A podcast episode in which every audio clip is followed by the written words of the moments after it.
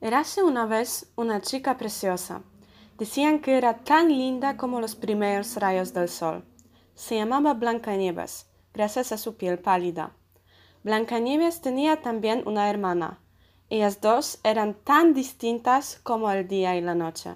La hermana todos los días miraba al espejo y le preguntaba quién era el más bello del mundo, pero cada vez el espejo respondía Blancanieves. Por eso la hermana sentía horribles celos y quería eliminar a su rival. Decidió contratar a un cazador que atrajera al bosque y ahí asesinara a Blancanieves, para ser la chica más linda en el reino. Corría por el bosque buscando un refugio cuando divisó una cabañita. Nada más entrar en ella, observó que todo es de tamaño muy pequeño y hay tres piezas de cada cosa. Sin hacer caso de la ausencia de los dueños, comió un poco y se puso a dormir. Cuando cayó la noche, los dueños regresaron a su casa. Resultaron ser tres enanitos mineros. Rápidamente se dieron cuenta de que alguien estaba dentro y en ese momento el tercero vio que alguien estaba durmiendo en su cama. Blancanieves se despertó confundida por la presencia de los enanitos. Se les presentó y explicó por qué estaba allí. Los enanitos le dejaron quedarse a condición de que limpiara la cabañita y cocinara para ellos. El tiempo pasó, y algún día la hermana preguntó al espejo quién era la más bella del mundo. Se quedó sorprendida cuando escuché el nombre de Blancanieves. Decidió matarla ella misma.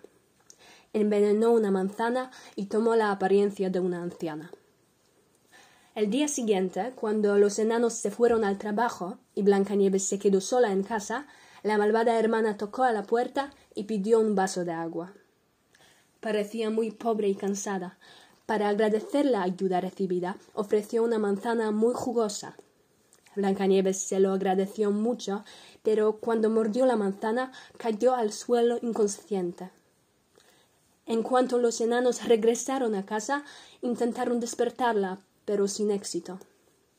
Desesperados, colocaron a Blancanieves en una urna de cristal. Sollozaron tan fuertemente que el cazador les escuché desde el otro lado del bosque y vino para descubrir qué sucedía.